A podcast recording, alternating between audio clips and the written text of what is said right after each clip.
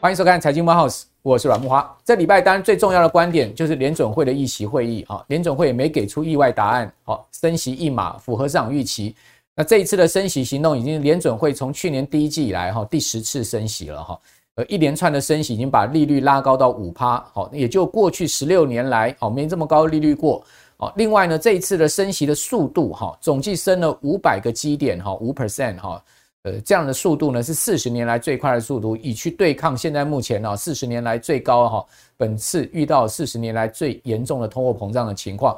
当然，另外一个焦点就是在这个会后的记者会哈，这个鲍威尔哈，呃，他除了讲这个经济的问题哈，讲通膨的问题以外呢，他最主要讲的另外一件事情跟联总会是没责任相关的哈，这跟美国财政部是有关系的哈，就是美国国债上限的问题。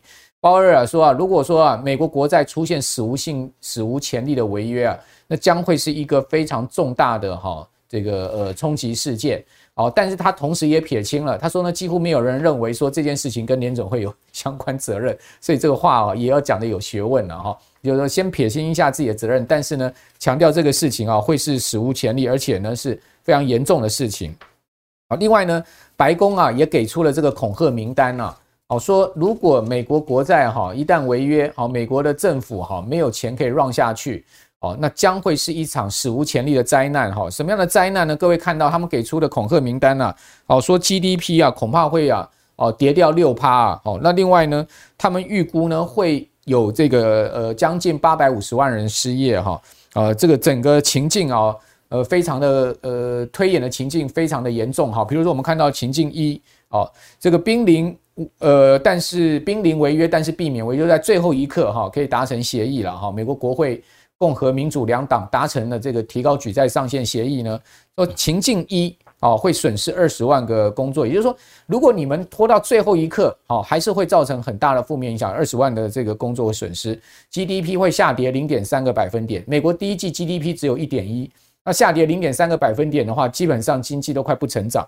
第二个情境呢，就很快可以解决掉短期的违约哦，就是说，如果一旦出现很短暂的一个违约的话，大概有五十万的这个呃价不会漏失掉哈，那失业率会上升零点三个百分点。第三个情境啊，哦最严重就是说，如果是旷日费时的违约的话，哦僵局呢长达一季度的话。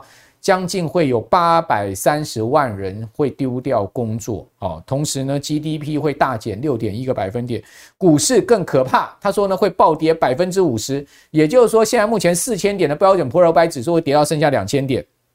这样的一个情况之下，失业率飙高，好，这个五个百分点，好，所以这种末日情境，哈，是绝对不能出现。换言之，拖三个月，那不得了，哈，这个是照白宫的恐吓名单出来的。当然，白宫一定会把事情说得比较严重嘛，因为他们当然不希望违约嘛，好，这个就是呃政治一贯的手法了。我先把这个最坏状况讲给你听啊，如果一旦真的违约，那责任是你们的，好，这个呃这个我们都知道是政治的老戏了，哈。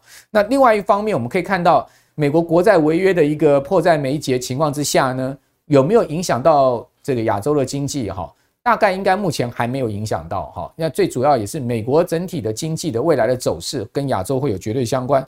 那我们昨天节目有谈到停滞性通货膨胀嘛？如果有看我们昨天节目的人都知道哈，我们的来宾有做非常深入的分析。好，但是呢，这个情况似乎啊，现在目前看起来还没有延烧到亚洲。好，因为 IMF 啊，在这礼拜一啊。它上调了整个亚洲经济成长率到四点六，各位看到哈，IMF 呢是上调啊，是去年十月的预预测基础上面，呃，上调了零点三个百分点到四点六。印度呢则是下修零点二个百分点，中国大陆呢上调零点八个百分点，预测呢是五点二。哈，那另外我们看到全球的部分，它也上调了零点一个百分点到二点八，感觉起来 IMF 似乎对整个亚洲的经济情况哈。开始渐渐的转趋稍微乐观一点哈，就没有像先前这么悲观的一个状况哦。国际货币组国际货币基金组织就 IMF 哈，整体考量了哈。那他说呢，亚洲跟其他地区预计哈，在今年底哈，除了印度啦哈、中国啦哦，整体而言呢，今年底也会触底反弹。而且报告还说啊，跟其他地区一样啊，内需啊会是。二零二三年亚洲经济成长最大动力，听到了没有？内需，我们昨天节目不是有跟各位报告吗？今年的股票哈，你的出口的部分真的是压压乌哦，那种电子零组件反正有关出口制造业的，我个人都觉得大概。至少第二季、第三季啊，哈，没有什么戏了，哈，所以呢，资金会大量进入到所谓生活面的这个呃个股上面，生活选股内需的部分会是今年的主轴，至少二季度、三季度，我看的是这样，INF 也是这样认为，哈，内需是亚洲经济成长最大的动力，哦，他说呢，今年亚洲对全球经济成长贡献率大概有百分之七十，这当然最主要是印度、哈中国这些现在目前正在积极在成长的一个新兴经济体，哈，但是哈。现在目前我们刚刚讲出口非常不好哈，整个出口已经连续七个月衰退了哈，而且都是两位数的衰退，所以呢，这个国内已经开始很多公司，尤其是科技公司开始在放无薪假。最近不就传出吗？那个这个面板呃这个窄板大厂哈，ABF 窄板大厂的欣兴电子要员工去放圆梦假。什么叫圆梦？哎，你过去几年很忙啊，你都没有时间休假，你去圆个梦，要出国旅游要干嘛的？带孩子去那个 summer camp 哈，你去圆个梦。啊，基本上这种软性的说法就是希望员工多休假了哈。劳动部啊最新公布的这个无薪假的统计啊，跟前一期比哈，本周增加了一百一十家哈，八百六十一个人。那这个就有一家电子公司啊，一家就新增了一百六十人哦，所以看起来还是有蛮多的这个整体哈在制造业的状况。好，这些状况哈，我们怎么样去反映在我们的投资层面上面？我们今天要来谈台股投资啊。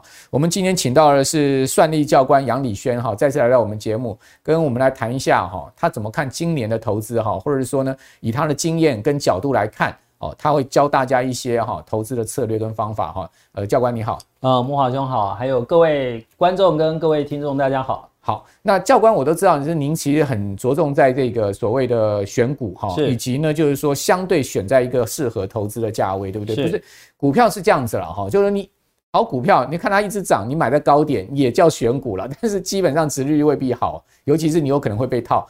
那真正厉害的人呢，就是好股票慧眼识英雄哈，在它股价还没大涨之前，我们就先去布局，然后当时呢，我们可以买在低点哈，后面有很大的股价上升的空间之外。哦，我们还可以赚到哈比较好的这个股息殖利率哈。那呃，金融股今年到底值不值得投资哈？我们可以看到哈，大家在存股上面很常讲要存金融股，但是今年的金融股的存股的殖利率哈，恐怕不如美元定存，因为现在美元定存都已经来到呃三点五以上了哈。这殖率是跌破三趴，整体金控哦，殖率跌破三趴。初步统计哦，现在已经公布要配发股利的十家金控股哈。总配息大概是一千一百四十四亿，好，那即使加上台新金的配息金额，法人预估啊，去年金控股的配息金额啊，好，整个去年的获利转配息啊，恐怕是九年来的低点，好，较过去十年的平均现金殖率缩水三分之一。各位看到最好的是群益期，哈，群益期呢，殖率有这个六点九五，将近七趴殖率。接下来各位可以看到哈。其他的这个呃银行股也还有的还可以有三趴四趴的，但是金控股真的不行哈。金控股呃其实以看起来现在目前是中信金最好嘛，中信金大概还有在差不多呃中信金应该还有在差不多四趴左右吧。好，如果看到的资料没有错的话哦，那其他的大概都这个值率都不到三趴。不知道教官你怎么看这个金融股还可以存股吗？今年的金融股？那我们来看这一。这个在一百一十一年的上市金控的损益汇总表，嗯，那在这损益汇总表里面，其实我们可以特别的注意到，在这表里面，其实只有五家金控上市，只有五家金控，包含玉山金、元大金、台新金、永丰金跟第一金，它目前的本期综合损益为正数哦，嗯。哦，这是什么意思？就代表就是说，它真包含它的账上的本期其他综合损益哦，合计它本期净利合计是正数。可是呢，这这个意思就是它真的有赚到钱，它在它的财报上面的资本哦，它的盈余有累计下来。那可是呢，各位，我们来看看哦，比如说像这上面我看到的富邦金，哎，富邦金目前本期综合损益。哦本期综合损益的净额哦，是亏损三千四百九十七亿，哦，也就是说什么？它的净值啊，净值富邦金在一百一十一年净值减损三千多亿啊，三千四百多亿。国泰金净值减损三千零六十三亿，包含我们刚刚木华兄有提到的中信金今年配的，哎，还是亿元金嘛？它有一个绰号叫亿元金嘛？中信金它的一个配息，中信金它。今年呢，今年的本期综合损益目前它的一个净值来讲的话，它是减损三百四十三亿。好，那当然是股本上面是有差异嘛。所以我们看到在国泰金跟富邦金还有各大金控，好，像兆丰金它也是一样，好，兆丰金它也是。本期综合损益其实它也是什么？它也是一个负数，也就是说，这么多上市金控公司，只有五家公司是正数，那么其他是负数的，包含中信金，他们哎亏钱，为什么还能够配息？很简单嘛，你以前的未分配盈余拿出来配，或者资本公积，像刚刚所提到的资本公积，我们要先了解什么叫做资本公积。资本公积大部分以金控大部分形成的原因就是这样。以往往年哦，很多金控就是我先发了股息给你之后，我在干嘛？哎，那大家我们今天有今年有什么样业务规划？我希望就是说现金增资，要大家你再拿钱来认。对啊，比如说一家金控他拿跟你说现金增资二十块，那么二十块跟票面价之间的十块钱，这就是谁出的？这就就是认股的股东出的，那这个差额就会放到资本公积哦。好，所以呢，我们刚刚慕驊兄有提到的，就是说关于资本公积拿出来配息好不好？我们先定义这个问题好不好？其实资本公积拿出来配息，如果这家公司假设哦，我有一投资的一家公司，它每年赚超过三块，那么这时候呢，它也是要配三块。好，它假设它赚三块五，它配三块，它用二点九五元现金来配，零点零五元资本公积拿出来配，那这是不是不好？这不是不好哦，这是因为我有节税的效果。因为如果说资本公积是以我们以前现金增资的所产产生的资本公积，这时候拿出来配息是不用课税的。好，所以呢，如果一家公司赚的钱，好赚三块五，结果呢？它配息配三块，里面拿零点零五元出来配资本公积，这不是不好。可是，一家公司如果它赚一块，结果拿两块资本公积出来配，那这是什么？拿以前所有参与现金增资的人你的钱分给大家。嗯，所以这样的公司其实就不好。好，那我们回过头来讲，那么我先跟各位投资人说，哎，金控到底能不能存？其实刚木华兄已经阐释的非常的清楚了。其实金控能不能存在于有你买进的价格嘛？你要用十块买、二十块买、三十块买，其实这是不一样的意义嘛。哈，所以常常有人问说，某一档个股到底能不能存？能不能存是到底有没有买？你能买进什么样的合理价？好，那去年金控它因为账上的透过其他综合损益按公允价值衡量金融资产这个科目，大部分都是债券、股票。尤其是美元升息之后，导致于债券价格大跌，债券价格大跌未实现的损失，就会再透过其他综合损益的这个科目。好，可是呢，EPS 为什么还是正数？为什么国泰金、富邦金大亏三千多亿，EPS 还是正数？因为 EPS 只计算到本期税后净利啊。我出去演讲，大概一百个人，大概只有一个人或者十个人 知道，哎，为什么？我问他们为什么？大亏，本期综合损益大亏几千亿，为什么 EPS 会正数？因为很多人不知道 EPS 只计算到前面，嗯，那么后面的未实现损失，未来在实处分以后，它才会去实现嘛，所以他们就等着涨回来嘛。对啊，可是如果未来不涨呢？好，或者碰到一个问题，世界末日。哎，其实欧美，欧美，我们看到欧美这几大银行，包含德国的第二大银行，它为什么倒？它本来体质就不好了，再来人家去挤兑。当你去挤兑的时候，你账面叠价的债券，你就得认赔去卖嘛。对，认赔去卖，我就不能。台湾还好没挤兑问题。台湾如果未来挤兑会不会发生这种事？会呀、啊。你信托基金挤兑会不会有可能？当然我不会说叫大家去挤兑，我只是说你必须要去假设最糟糕的状况。好，那重点我们回来了。金控去年那么惨，股民这么哀，好，那么金控到底能不能买？其实我最喜欢买黑天鹅股。如果一家公司很好，它碰到它只是一年的一年的不好，那么这时候我什么时候会选择进去买？股价要大幅修正、大跌的时候。对啊，木木华兄，金控在我们散户投资人蚂蚁雄兵的买盘下，请问一下，你有觉得金控有大幅的向下跌吗？其实没有啊，股价还算是蛮蛮还还还撑在那里啊。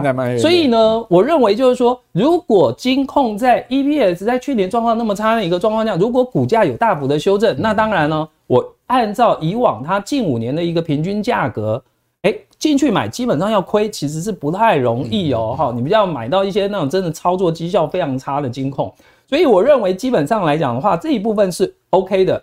那再来就很多人会问到，所以富邦金大概要到四十块以下，你见到三字头你才会有兴趣。嗯，我可能就会比较有兴趣，比较有兴趣嘛，对不对？对，好，那现在现在还在五字头，你就像现在还在五，而且而且其实我们回回到去年美国。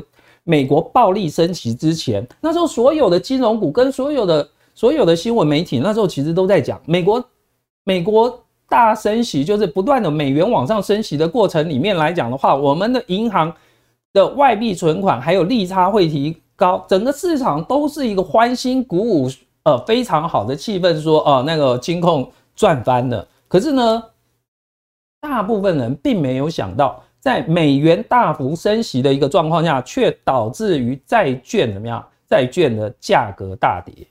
所以我认为就是说，任何一个投资，其实你看了一个利多，其实你要去思考，那它的负面的是哪里？那么你在适度的去配置，如果金控哎、欸，它有一个大幅的修正，其实我倒是愿意进去。Okay. 那我现在看到现在没有修正，它没有修正啊，它没有修正，我没有任何的利多可言。Okay, 了解。如果您是股市新手哈，刚刚教官那一番话哈，你得记得哈，好股票是要买在好价位的哈，而不是去乱追高。那我们看到。股市新手的哈，真的最近涌进来不少哈。那个以新增开户数来讲，已经是连续七个月增加，整个四月再增加了将近两万八千户哈。到底他们是生力军还是新韭菜？哦，你看我们的节目的话，你长期看，你可能就不会是新韭菜，你就是生力军了哈。那其中以二十岁到三十岁这个年龄阶层哈，这个月增开户数是最明显哈。那整体而言呢，我们看到年轻人愿意进场去投资，我个人觉得是好事。但投资我们是要这样赚钱的哈，投资我们是要讲长期获利累积的，而不是进去当这个韭菜被人家割的哈。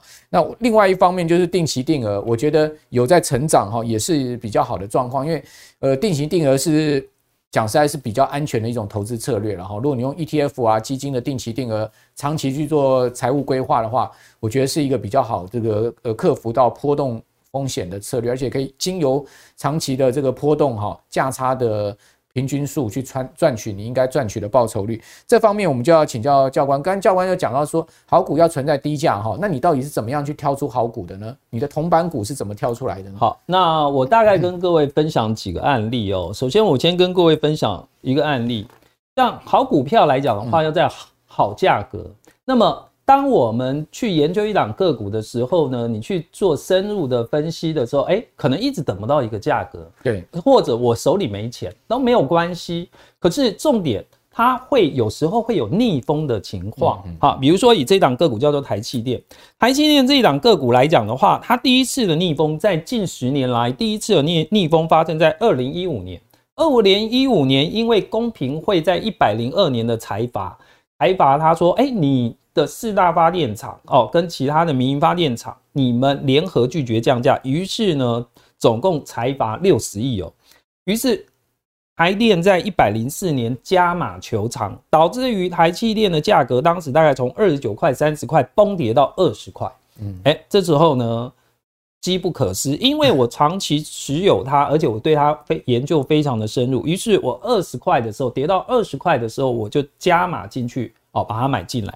啊，买进来以后呢，哎，它每年的获利都很稳定。甚至我买进，你看二十块买进，配息配到一点九元哦，相当于九点五趴哦。也就是说，我一百万的投入，相当于九百五十万的定存利息。好，可是呢，一直跑跑跑跑，股价也往上走，每年获利都很稳定。因为在能源我们配合的一个趋势下面来讲，还有大家生活越来越便利的一个状况下，哎，能源的需求越来越高，越来越高。好，到了。去年到了去年一百一十一年的第二季，一百一十一年的第二季呢，台积电这时候股价又从三十七块崩跌到二十八块多，为什么？因为跟它从一百零二年一直跟台台积电的这些子公司一直跟公平会打官司，打到去年。前年之前都是胜诉哦，结果去年整个翻转，好中判。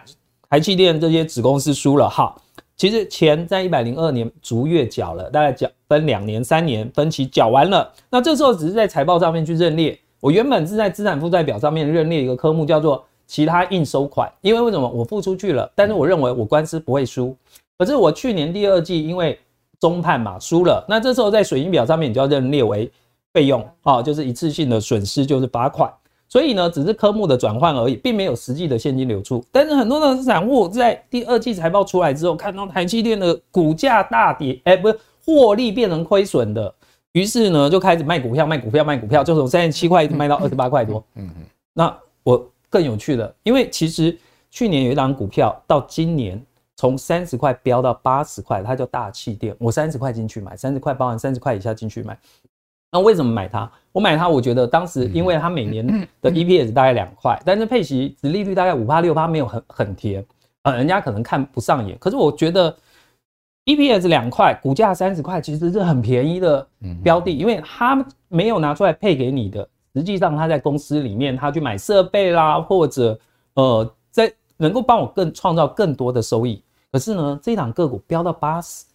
于是呢，其实我就一路往上卖，把大气电的股票卖掉，加码去买哦，被杀下来的台气电，就是卖大气电，买台气电，哦，一样都是发电。好，于是呢，哎，第三季以后，其实我们就看得到一件事，为什么我当时去年第二季我敢买？因为你排除掉它的一次性的，就是说这个罚款，比如说光以它最赚钱的叫森坝电厂。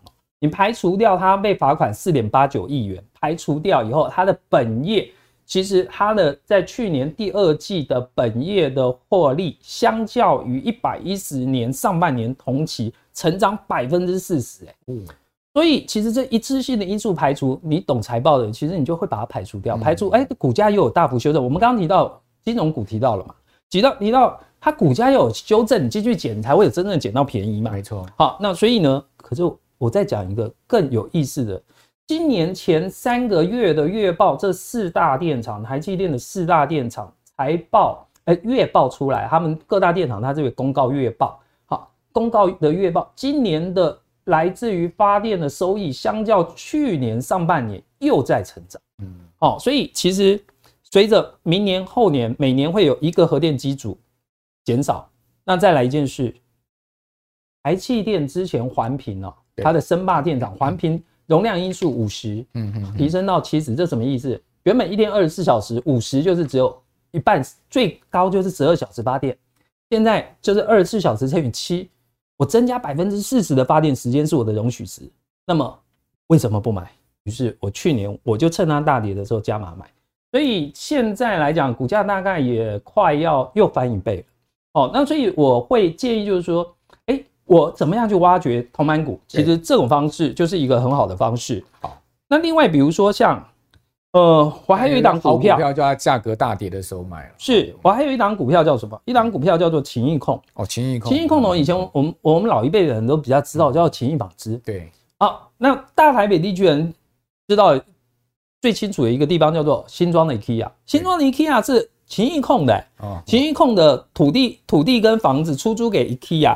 新装的 Volvo，新装的 Porsche，新装的新装的那个奥迪，它的总共接近大概三万平左右的土地，跟呃桃园的大园的物流园区也大概三万平的土地，通通都是勤益控投的。那很多人以为说，哎，勤益控投以前在一百零二年之前，我们可以看到这张表。在这一张表来讲的话，其实我们可以看到勤益控投大概在一百零二年、一百零三年，其实它获利都是不好，甚至亏损。任何一个财报软体去筛选它的时候，都会把它排除掉。可是呢，我什么时候开始进去买？其实我进去买的大概是十六块、十七块开始进去买。我进去买的时候，其实最主要的原因，它在大概在一百零五年的时候，它有处分了，它有做。不动产厂房设备的处分，就是大陆哦不赚钱的厂房的部分，我把它卖掉了，卖掉了有一次性的利益认列。那当然，以前以前老老董事长可能在的时候，就是哦，一般我们老一辈对员工都很好嘛，不赚钱的我还是继续撑着嘛，继续撑着。那可是呢，哎，下一代接手的时候呢，哎，不赚钱的我们呃就裁掉了嘛。那该给你们的。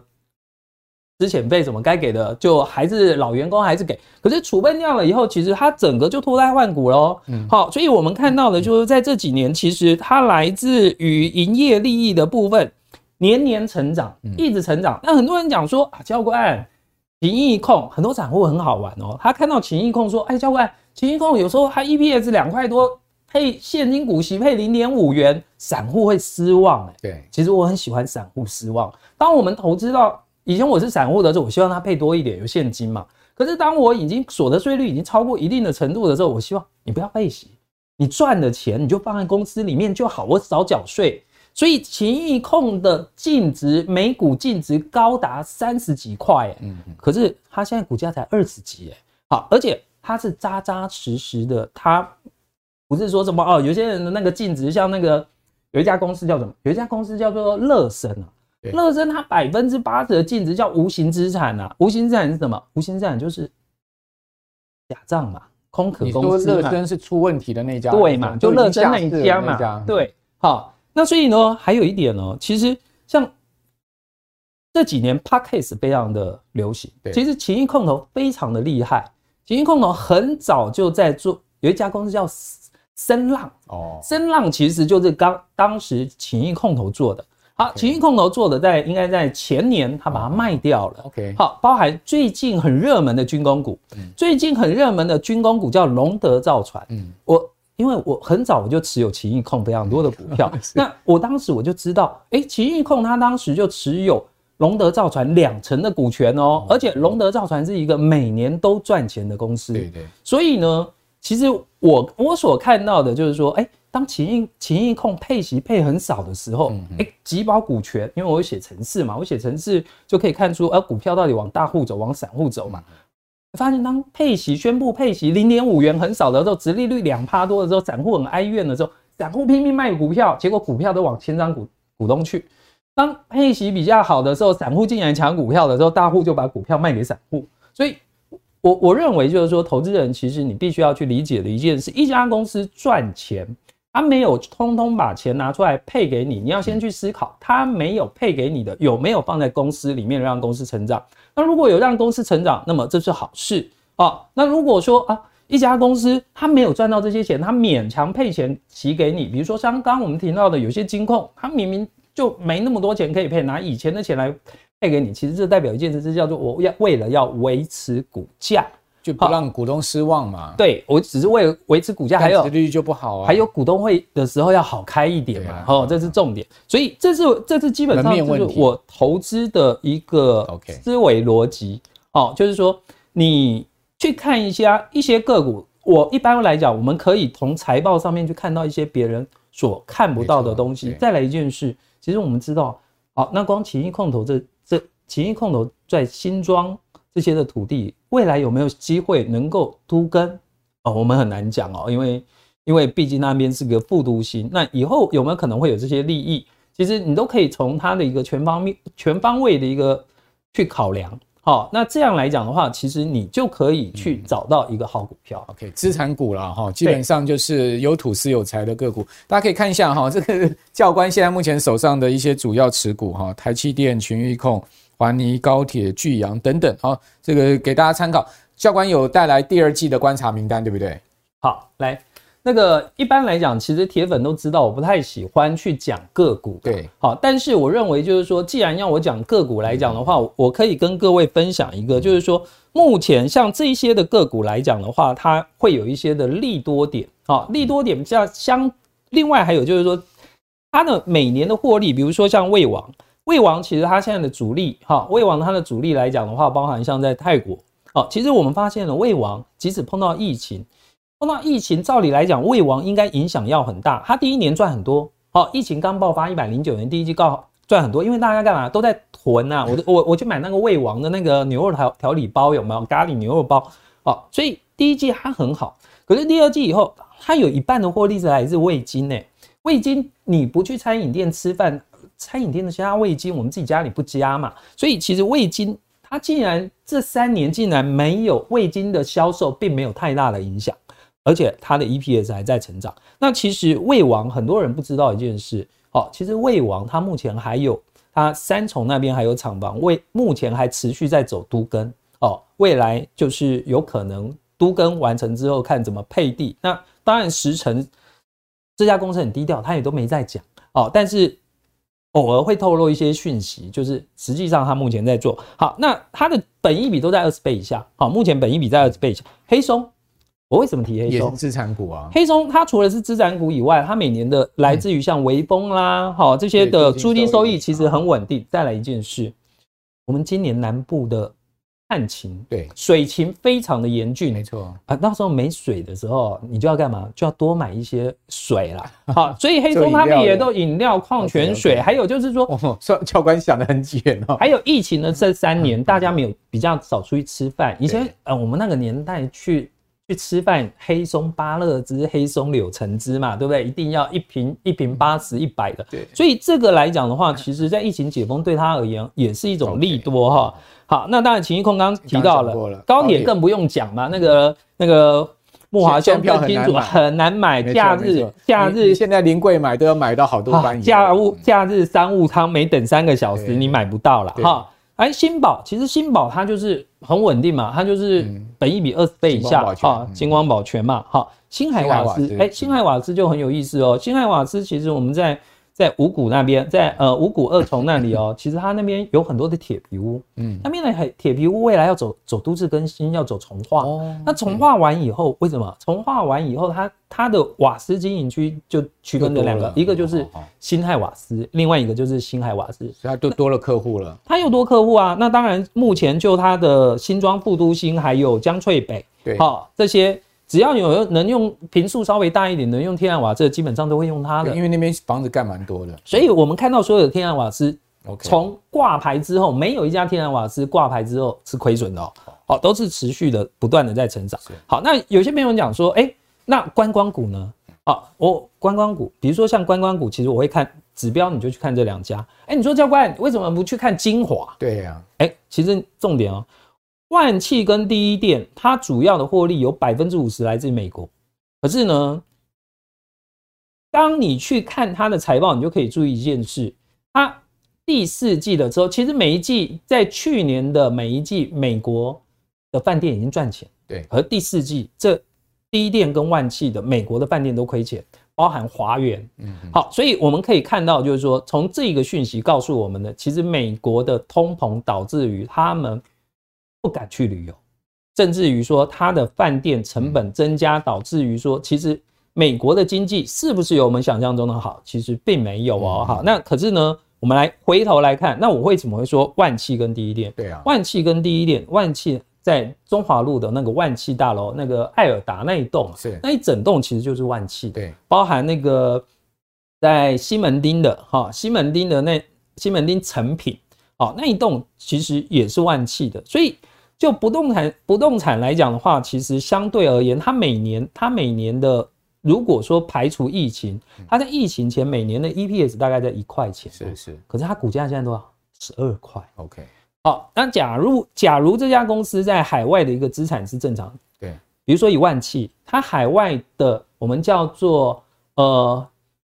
它在海外有一个叫递延所得税负债，嗯嗯，递延所得税负债它大概有十亿，这什么意思？其实我们所得税法规定，一家公司海外转投资赚的钱，如果还没有汇回来之前，我已经认列到损益嘛。比如说他赚一亿，我要认列到我的损益，我是不是要课百分之二十的税？没错。可是你暂时不用缴，因为你获利没汇回来。可是我已经算到我的 EPS 了，那你资产负债表上面就要列我我递延所得税负债，就未来我要付的所得税。以前是十七趴，一百零七年的时候从十七趴调整到二十趴，嗯，所以它的递延所得税负债原本以前是十七趴估的，后来变成二十趴估的，嗯，在一百零七年第一季要补提全数百分之三，要在第一季认列，嗯，导致于第一季台湾有很多的公司，包含像茂顺啦、统一超啦、万汽、第一店这些公司，很多公司甚至他赚一百块，缴了一百零四块的税，是导致于哎，所以。隐藏一个含义，十万十亿的递延所得税负债，是不是代表有可能海外有五十亿的获利还没有汇回来？嗯嗯，那未来如果决定汇回来，很难讲。所以光本益比的部分其实它不高，就是说，哎，它在二十倍以下，哎，其实相对就已经便宜了。那可是它账上有累积了那么多的未来的获利，有没有可能汇回来？很难讲。但是我光看它的本益比跟它的一个每年的。EPS 大概在一块，相对现在的股价，其实我就觉得它就是一个鸡，它就算是一个鸡蛋水饺股，好，就是相对便宜的铜板股了，好，就值得去关注。如果台美达成租税协议的话，对它也是利多哎。是啊，是啊，但是可惜就没有啊。好，所以所以我认为，我认为其实其实你就可以去观察这个。如果说呃，像节目单位跟我讲说，哎，教官你能不能找出那种跟铜板？我说都已经通膨了，现在通膨很多东西都已经涨价，不要再寄望铜板，硬是要找十块以下，其实太难。现在铜板就是一张一百块的，好，这样来算。那么其实相对这两家而言来讲的话，它的固定资产其实就非常哎、欸，其实它账账上很有金融中信金的股票也是非常的多。所以教官很偏爱那个固定收息啊，这种呃收租金的有有土司有财的这个呃个股哈。那当然也是要挑价位买哈，或者说那种发电的啦。当然你可以看到教官的那个。整个那个持股逻辑哦，非常鲜明。好，那最后就请教教官了。那持有股票久了，我们也不卖，对不对？对，我们是不是可以出借赚点利息？是，来，我来说啊，其实呢，像一般来讲的话，我以前早期在一百零三年的时候，当时我去，当时合库哈，当时合库就哎跟我讲，因为因为因为我以前寒暑假我就常常去看看有没有比较较低的一个利息，我去。借钱借来钱之后，我去买什么？买非景气循环股来去赚利差。因为我当时用军人的身份去借钱了，我我最低到一点二九趴。哇，一点二九趴，我买个五趴的，每一百万我中间就套利三点七九万了。啊，一百万赚三点七九万。所以呢，好，所以银行银行乡里他知道我很多股票，他们那时候合库他推出了一个 业务，合库他推出一个业务叫有价证券出借的业务。哈。哎，有家证券出借，在一百零三年，当时散户是没有办法直接出借的，必须要由我把我的股票通通信托给合库，由合库，它叫做合作金库杨礼轩专户，由他来帮我出借给法人外资，他可能放空避险资金停泊。为什么要资金停泊？外资把股票卖了以后，钱没有汇出去，金管会就找他们喝咖啡。哎，你们是不是要炒汇？于是他会去借相对稳定的股票来做资金停泊。那当时的利息从百分之零点。一到百分之二十哦，好，所以后来呢，到了一百零五年开放散户，哈，也就是一张都可以出借。以以前一百零三年那时候是，你至少有一个门槛，一百单一个股一百万以上，好，那个银行可能有三百万、五百万、一千万，又个别的一个条件。但但是现在都不用了，现在散户，我告诉各位，大家你跟我的条件都一样，哪怕你只有一张中信金，哪怕你只有一张台积电，你都可以透过。双向借券把你的股票出借出去。好，如果你是所得税率是五趴以下，五趴含五趴以下，也就八点五趴，因为我们现在可扣抵是八点五趴嘛。如果说你的所得税率是八点五趴以下的，那么你要参与除权息，因为你还可以退税嘛，因为你的税率跟你的可扣抵之间八点五之间的价差，你还可以退税。可是你当你的所得税率像我的所得税率是超过八点五趴的时候，我反而领了股息，我要多缴税啊。好，那这时候有什么样的方式？我就把我的股票出借出去，我用极低极低的费率啊，因为有价这就是双向借券，它的成交费率是跟股票交易值由低到高。好，于是呢，出借以后，只要出借的卖出给第三者，比如说，哦，今天今天导播把。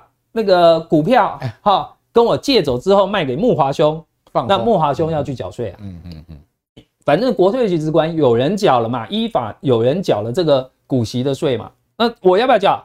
跨过除权息后啊，制作人把股票还给我了。嗯嗯，哎，我不用缴税。透过权益补偿、现金股息、股票股利都回到我的户头，税谁缴？你缴。那所以当如果说我的所得税率是超过八点五趴的，我反而达到节税的功能。OK，而且这是完全合法，它不会进到我的所得税的报表里面。所以在除权息的时候之前，其实就可以把你的股票赶快出借给别人。对，而且我通常都是大概现在三月份开始，我就搭到最低，我就。